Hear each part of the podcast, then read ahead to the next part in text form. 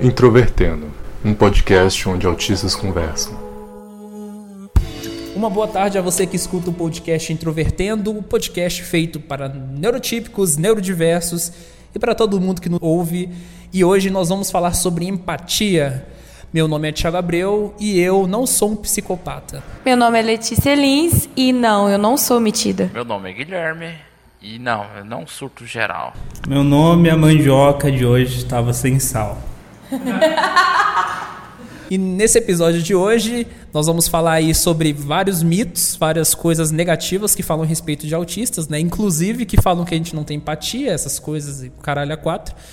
Mas se você quiser mandar sua mensagem para nós, mandar sugestões de tema, né, mandar aquele abraço, você vai acessar o nosso site aí introvertendo.com.br, acessar o nosso e-mail. Também pode falar com a gente aí pelas redes sociais, pelo Instagram, pelo Facebook, pelo Twitter, todos eles com o nick Introvertendo. E é isso, aqui está no ar mais um episódio do Introvertendo. A gente pode começar a falar né, sobre empatia, sobre as culpas que historicamente foram jogadas nos autistas ao longo da história. Né? Então, por exemplo, quando. É, eu acho que foi Léo Kanner, quando ele começou a estudar autismo, ele, é, a partir dele, na verdade, não exatamente por ele, mas a partir da, da, das impressões sobre ele, a partir da criação, né, da observação sobre os pais de autistas, tinha aquela tese das mães geladeiras, né, que os autistas eram assim porque as mães eram frias e tudo mais. E hoje em dia, acho que um dos maiores mitos negativos reproduzidos sobre Asper é que a gente não tem empatia, ou que a gente tem muita pouca empatia. Qual é a opinião de vocês assim acerca sobre isso e tudo mais? Eu acho isso uma, uma falácia, porque como nós somos fora do quadro de neurotípicos, nossas funções cognitivas elas são muito mais apuradas. A gente vive a vida de uma forma mais intensa que as outras pessoas. Pode-se dizer que a gente vive é, a gente vive a vida em sua plenitude total, né? De forma maximizada, por assim dizer. É, então, é, eu conheço algumas pessoas, tipo o Álvaro, por exemplo, que, que faz trabalho voluntário. Eu também faço trabalho voluntário. Eu acho assim que se a pessoa não tem empatia, ela nunca vai se preocupar em querer ajudar o outro, assim. Então, é a começar por aí, sabe? Eu então que, que nem o Gui falou, acho isso aí uma bobagem, assim, é, é mais um, um, a questão do estereótipo, né, que a gente que a gente apresenta aí mais uma vez e que não tem nada a ver, assim, eu já fui taxada várias vezes como metida, como antissocial, simplesmente por querer é, ficar na minha e não não tem nada a ver, assim, eu sou uma pessoa que eu sou muito amiga dos meus amigos, o que tiver ao meu alcance, assim, para poder é, dar conselho, sei lá, conversar e tal, eu converso, mas a única coisa que eu peço é respeitar a minha individualidade. E eu acho que isso não é só de quem tem o espectro, eu acho que isso é uma coisa geral, assim. O Guilherme falou que aspes, no geral, são muito intensos, assim, e, e eu acho que eu percebo muito isso no sentido empático mesmo. Então, por exemplo, eu vejo aspas que têm excesso de empatia no sentido de sofrer pelos outros, sabe? Eu na, eu na vida, eu sou assim. Vai tomando cu que eu sei de quem você estava falando. A gente pode mandar as pessoas tomar no cu? É, eu acho que é uma regra, na verdade. Aqui. Então vai tomar no cu! Todas as meninas que já fez bullying comigo, todas as pessoas que, que fez bullying comigo, que me chamaram de metido, me chamaram de estranho, que me chamaram do caralho a quatro, vão tudo tomar no cu. É, vão se fuder, porque a gente chegou aonde vocês. Nós chegamos onde vocês não chegaram. Ha! Às vezes no fundo do poço, mas nós chegamos. Falando em empatia, não tem coisa pior do que falar de melhor amigo imperetérito, imperfeito. Era. Isso é dolorido. Isso é, isso é. Na verdade, eu acredito que a nível individual é simpatia, né? É, tem, tem alguma diferença entre empatia e simpatia. não me engano, quando você vai no nível mais intrapessoal, você está sendo simpático. Quando você vai no nível mais big screen, é empático. Ou é o contrário? Eu não sei, eu, não me importa. Eu, eu, eu, penso que deve ser o contrário.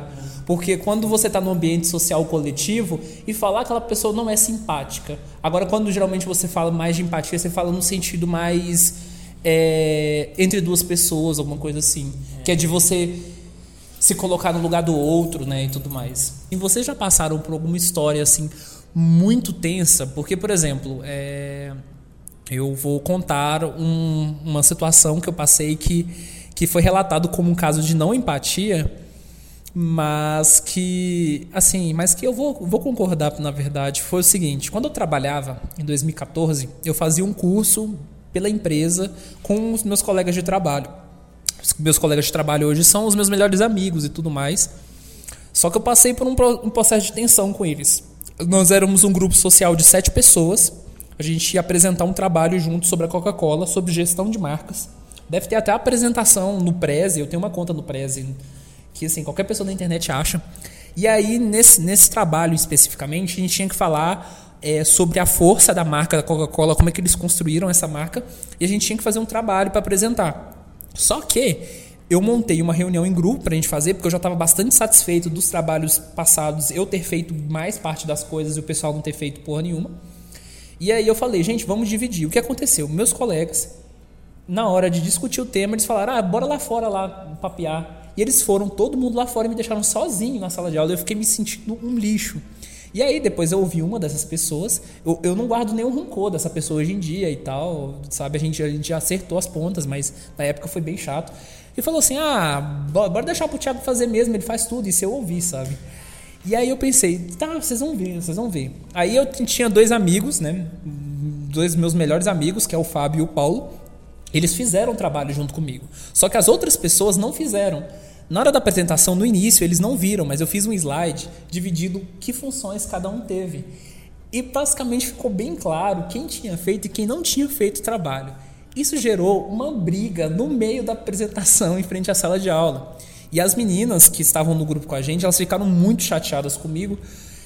E nessa época eu estava no processo do diagnóstico, né? Então o Paulo falou: Isso que você fez é errado, é, você expôs as pessoas, isso, isso não é o ético correto a fazer e tudo mais. E ele dialogando com elas: Olha, ele é meio autista, né? Ele tem esse jeito e tudo mais, tentam entender e demorou meses para melhorar o processo.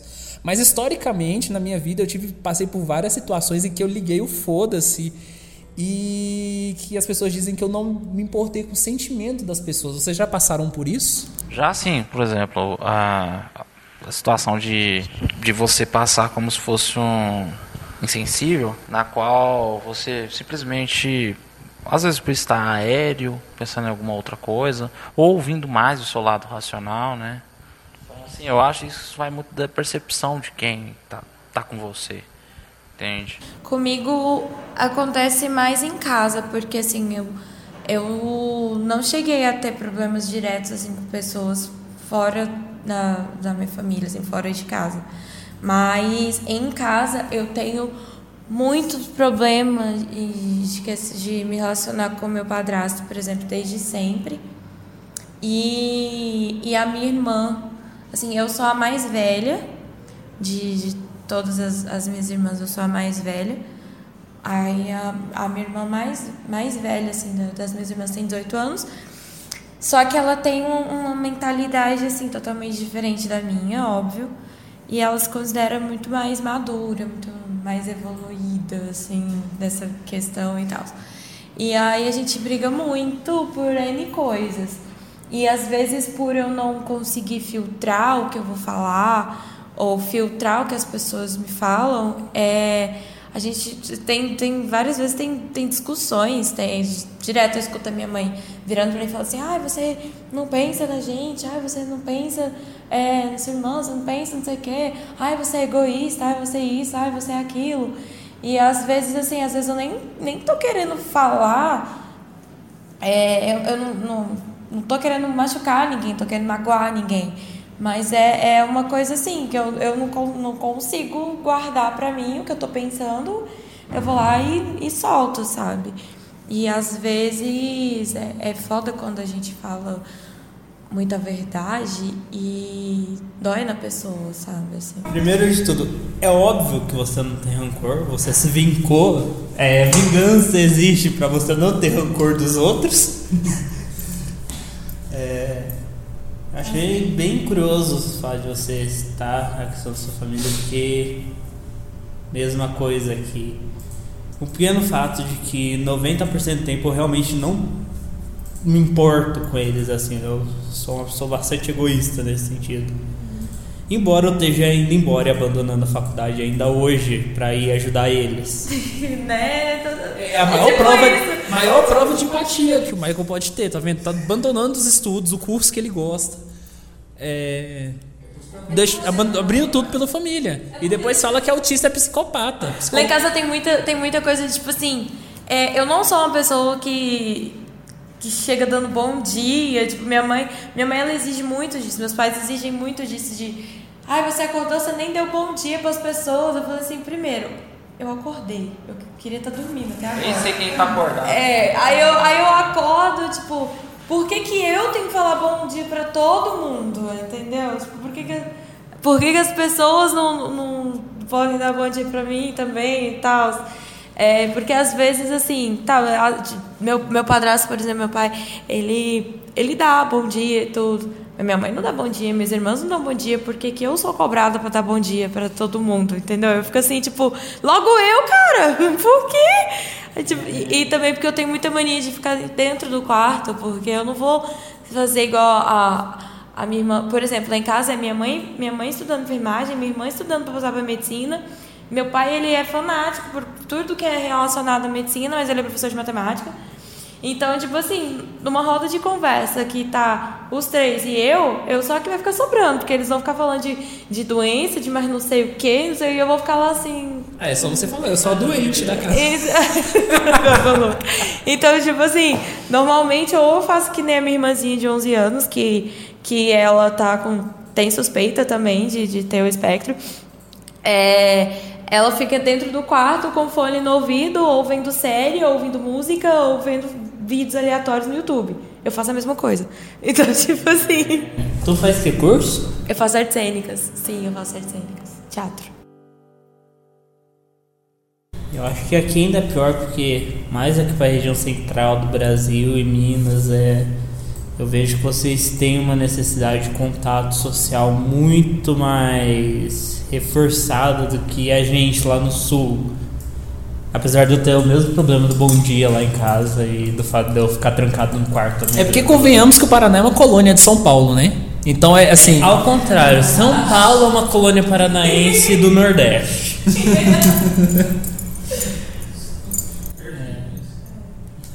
É, eu acho que, que, que engraçado. Sim, é no sul, quanto mais pro sul você vai, quando você tem mais influência de. Nem tanto dos italianos, mas mais do, de povos eslavos e de povos germânicos, que são bem fechadões mesmo, você sofre menos com esse problema de, de necessidade de contato social extrema que você tem em todo o resto do Brasil. Mas infelizmente minha família é italiana, eu tenho o mesmo problema do bom dia.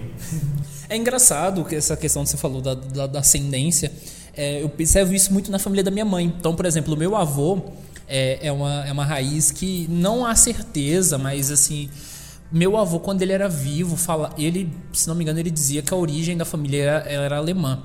E a família da minha avó é- tem muitos traços italianos, então assim, a minha avó é a pessoa mais sociável do planeta Terra. Ela tem uma mente muito fértil e ela consegue falar da vida de todo mundo em mínimos detalhes e, e- e tudo mais. É uma pessoa muito sociável. Minha mãe pegou muito disso. Mas o meu avô, ele era super Asperger, super fechado. é, e aí os filhos saíram meio a meio. Tem algumas tias e tios que são bem fechadões e tem outros que são assim o supra-sumo da socialização, como a minha mãe. É como a gente falou em outro episódio, é a Alemanha é o país dos Aspergers, porque lá um brasileiro Asperger lá é uma pessoa normal.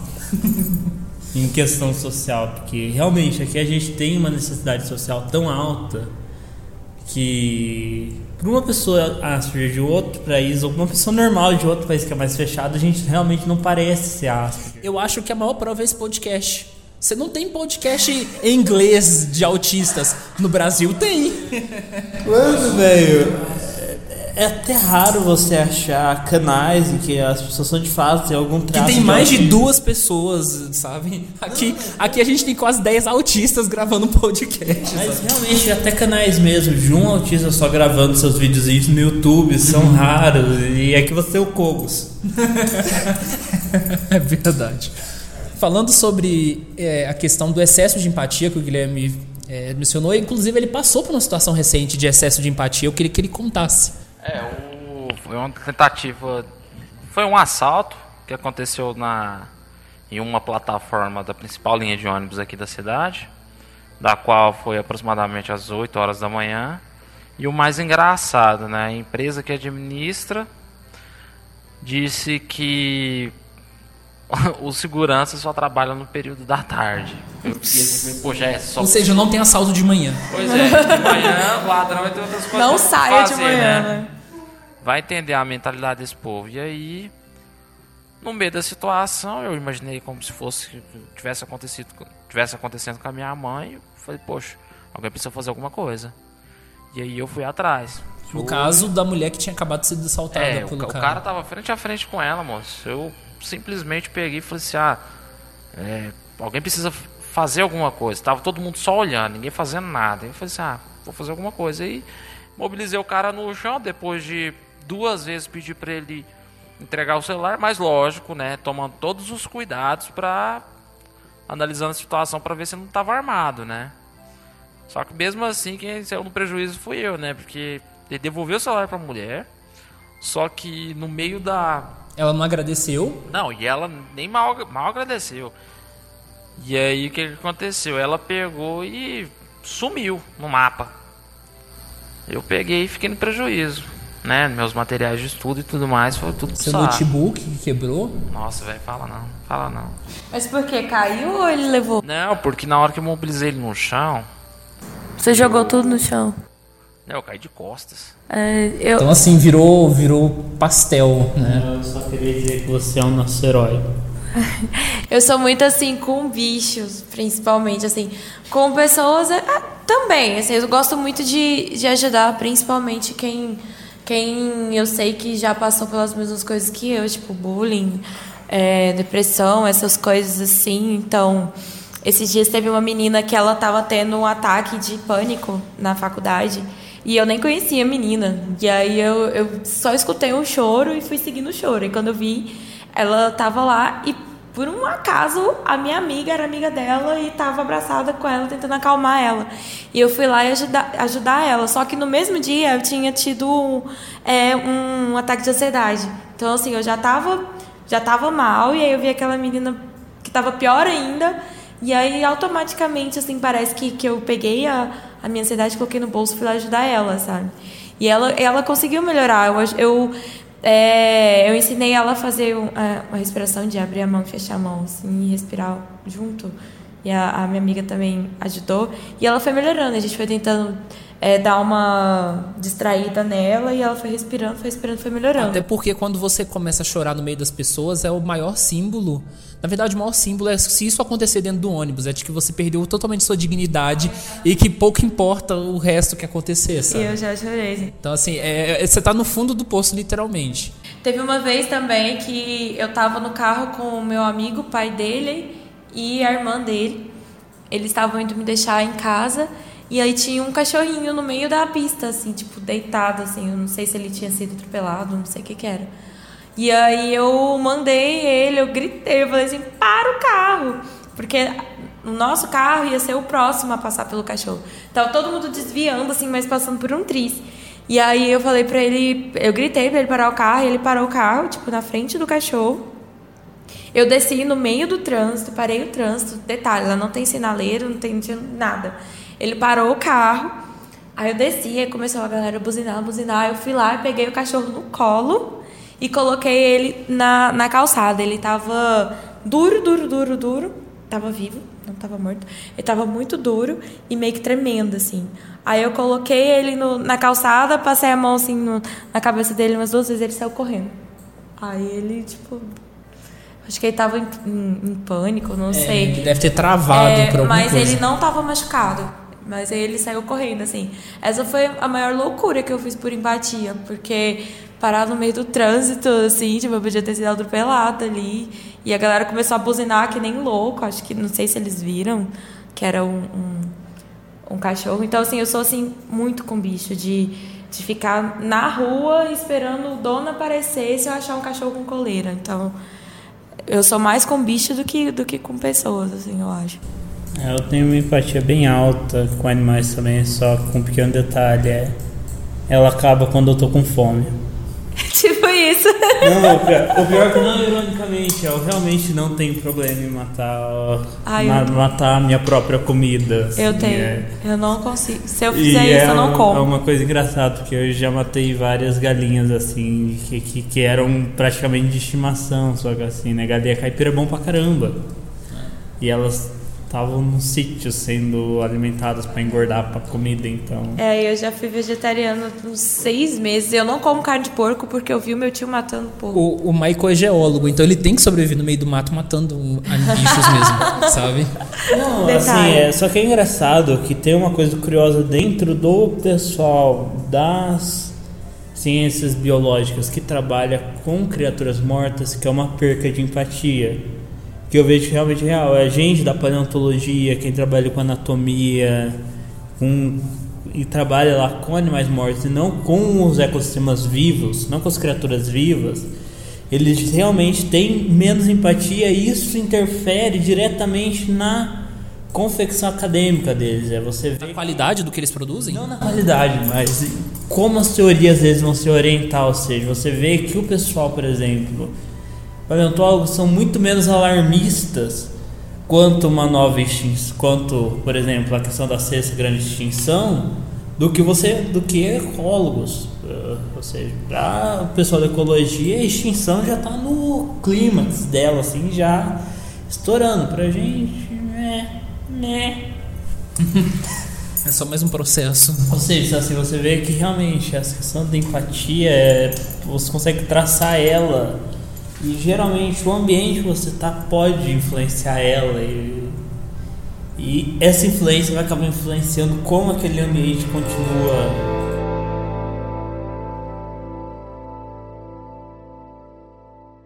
Então você acha que no caso dos aspes, por exemplo, a, a, a, nossa expressão de empatia ela depende muito também da percepção do olhar do outro.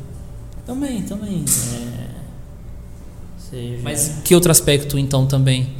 Voltando ao exemplo lá do, da Alemanha, é, num país onde as relações são muito, são muito mais escassas e quando elas são, elas tendem a ter uma intensidade mais alta, é, é muito mais fácil para você achar pessoas que vão dar valor à, uma, à empatia de um autista do que num lugar que nem aqui, que você tem uma consideração do que é empatia diferente. Ou seja, é, e Os conceitos Uhum. sociais, né? E isso vai influenciar novamente. É, você não vai achar em nenhum outro país um podcast de autistas, porque aqui você tem uma necessidade biológica mesmo, praticamente evolutiva, de mesmo você tendo esse erro genético. É, você é forçado pelo seu meio a interagir. A cara do Guilherme. Não, estressei com os caras aqui. Nada, eu tava na partida aqui, estressei com os caras. Vocês estavam tá jogando jogando o quê? LOL? Durante o- Eu tô jogando LOL. Ele tava jogando LOL durante a gravação do podcast. Olha que interessante. Ou eu jogo Harry Potter, danado. Ah, jogar Harry Potter, velho, pra fazer ela não é perfeita. Ninguém é, graças a Deus. Falando é, mais especificamente sobre essa questão dos jogos, é, existe alguma relação com empatia assim durante os jogos, é, a cooperação no time que você pode destacar? Mano, velho, é aquela questão, né? Assim, que eu pude perceber bastante. É, eu tenho, agora, agora tem duas contas aqui no jogo aqui. Porque a minha principal, ela foi bloqueada por 14 dias. Por quê? Ué, cara, porque assim, você tá. Você tá, como se diz, relacionando com pessoas. Para nós autistas, a gente perde a paciência com pessoas que sejam neurotípicos, né? E aí o que acontece? Aí você tenta explicar, você tenta justificar, você vira no chat, por exemplo, você joga lá assim, você fala assim, ó, sou autista. Entendeu? Tem, o pessoal faz piada, o pessoal faz piada com isso direto. Sim, velho. porque tem a piada do autismo na internet, É, quando o autismo que o cara- ataca. parece que o cara é autista. Eu falo assim, não, eu realmente sou autista. Tanto que eu tenho colegas na minha turma de computação com quem eu jogo uma vez ou outra, que os caras falam assim, não, pô, pera aí, não, realmente o cara é autista, velho. Entendeu? Eu quero que vocês. Le- Ele fala, fala, reclama e tudo mais. Porque, tipo assim, você tem a pressão dentro do jogo, você tem pessoal cobrando de você, tem o pessoal te enchendo o saco. E aí tem a questão dos conflitos externos e internos, né? Que você Ao tem invés de implodir, você explode com as pessoas. Justamente. Aí é onde você, que nem no meu caso, ser reportado, ser suspendido, sua conta, porque você agiu com a atitude antiesportiva pelo que disseram. Então, assim, Eu acho interessante que você pelo menos tenta. Eu, por exemplo, praticamente não jogo nada online porque eu não tenho paciência. Na verdade, eu não tenho paciência nem com a comunidade dos jogos offline que eu jogo, por exemplo. É, eu, tá pra lançar um jogo, Jurassic World? ah, um simulador de parques e. Cara, eu simplesmente dei rage quit da, do fórum do jogo, porque simplesmente os outros usuários são tão, tão irritantes que ou eu politicamente parava de acessar o fórum ou mandava todo mundo tomar no cu.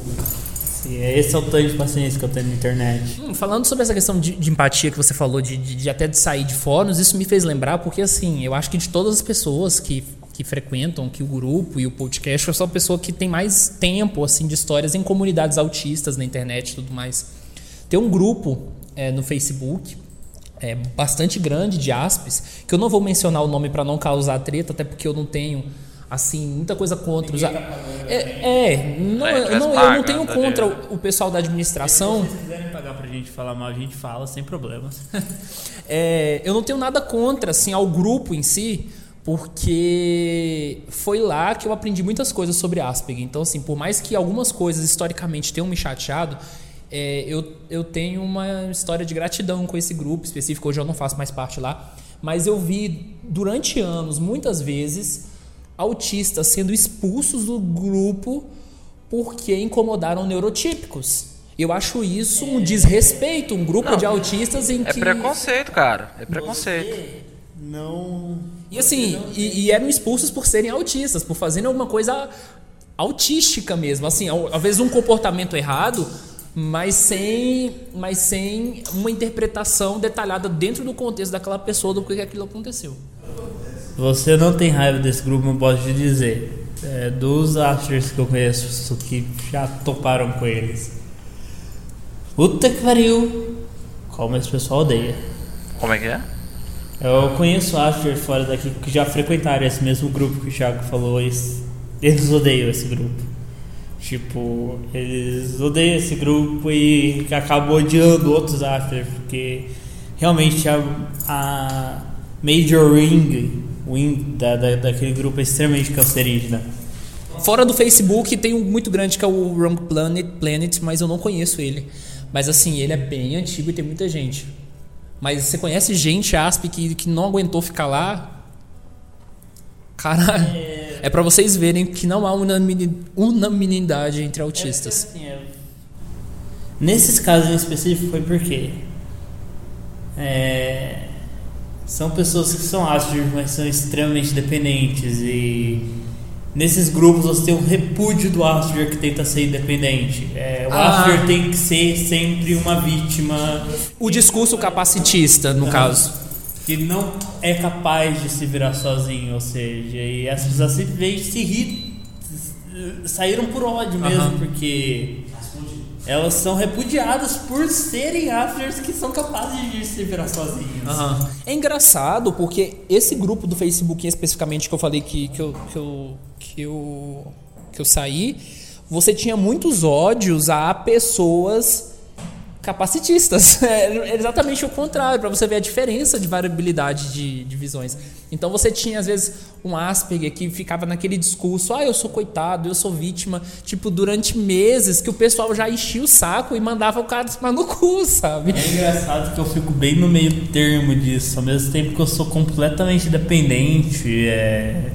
inclusive financeiramente, eu não dependo de ninguém para nada, eu moro sozinho, é eu sou uma pessoa que não tem capacidade para interação social, tipo, minha capacidade é negativa. É, eu, então assim, eu, eu, eu discordo, mas ok.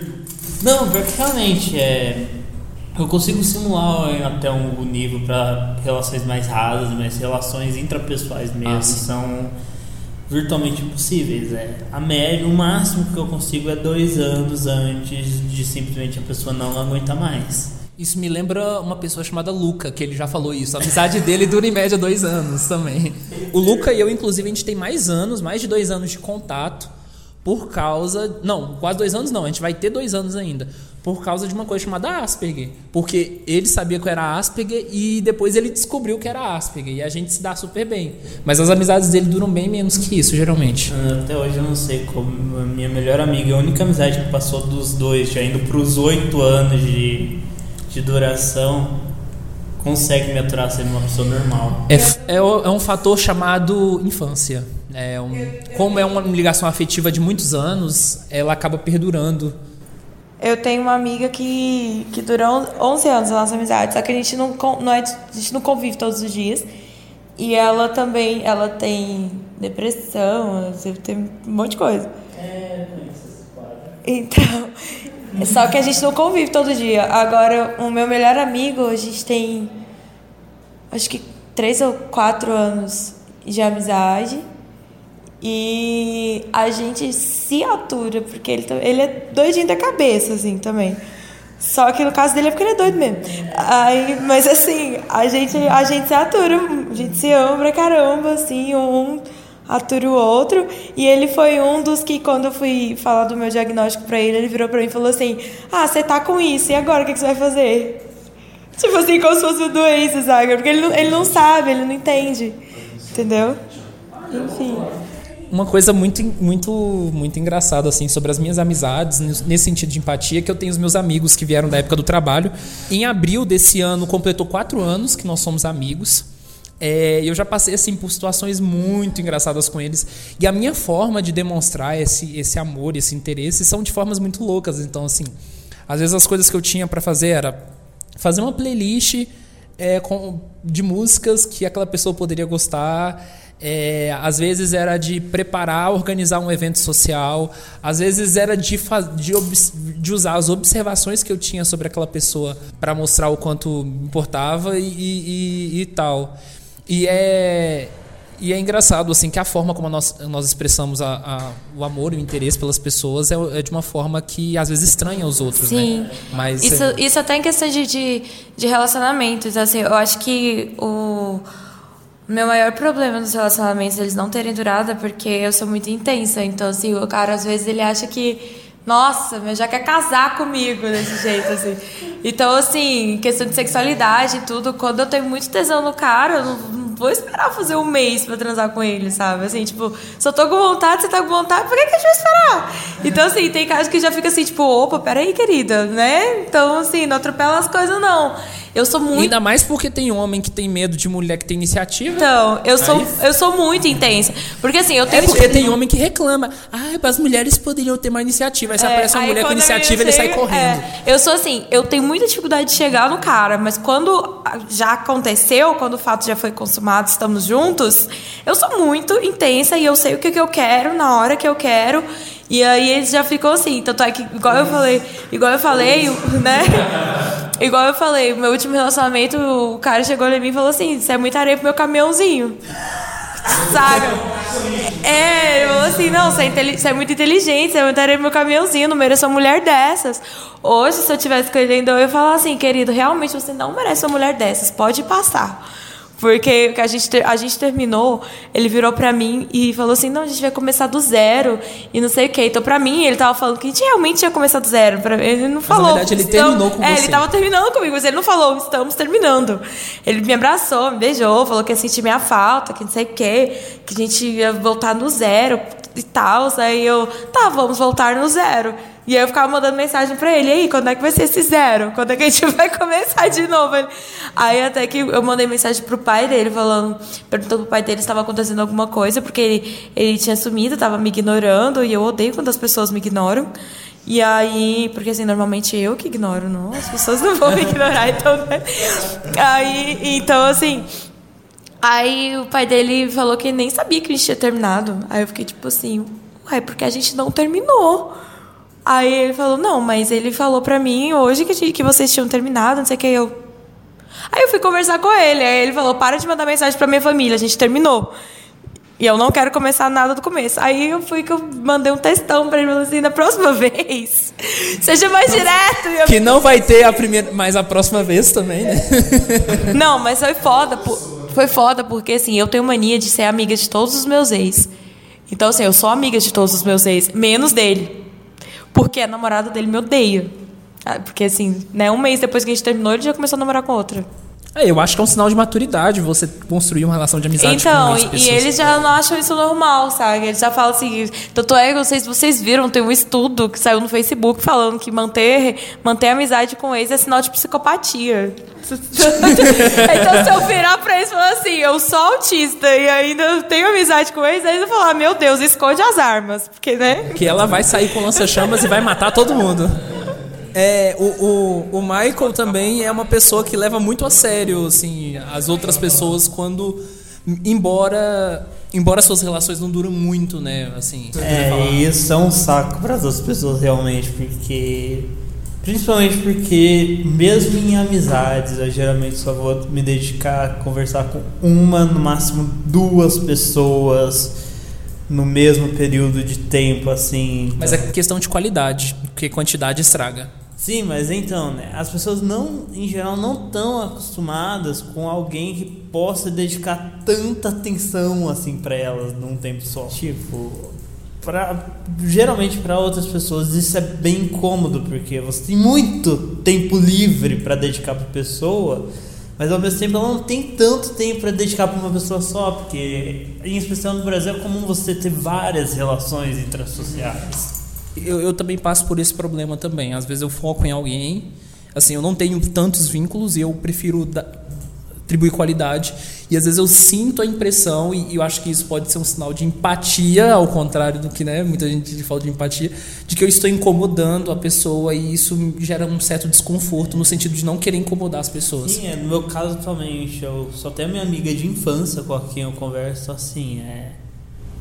Eu tenho uma pessoa pra conversar 24 horas por dia. É com ela que você conversa 24 horas no Twitter? Também. É realmente muito.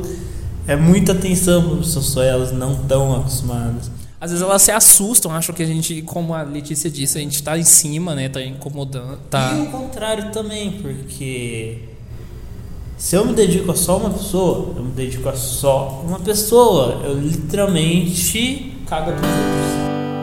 Então, assim, pra finalizar, Esqueça a empatia, compra um lança-chamas. Ele vai te manter quentinho durante o inverno e também vai queimar as pessoas. Não nos odeiem, não acho que a gente odeia vocês. Porque a gente não odeia ninguém, tá? Só, só isso. Guilherme, pra fechar. Bom, pra fechar, é, a gente não odeia vocês. Só que se a gente surtar, corre. É. A gente não odeia vocês, mas se a gente chegar a odiar também. É, cada- esconda-se no buraco. Não, não dê motivos. A gente não odeia vocês, mas isso não se aplica a mim. Eu odeio vocês. De todo o meu coração.